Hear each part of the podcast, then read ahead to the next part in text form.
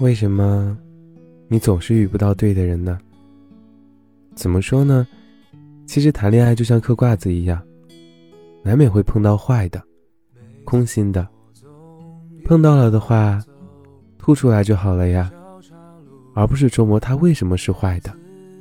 他只是个垃圾啊，宝宝，这是他的问题，也是他的爹妈该考虑的事情。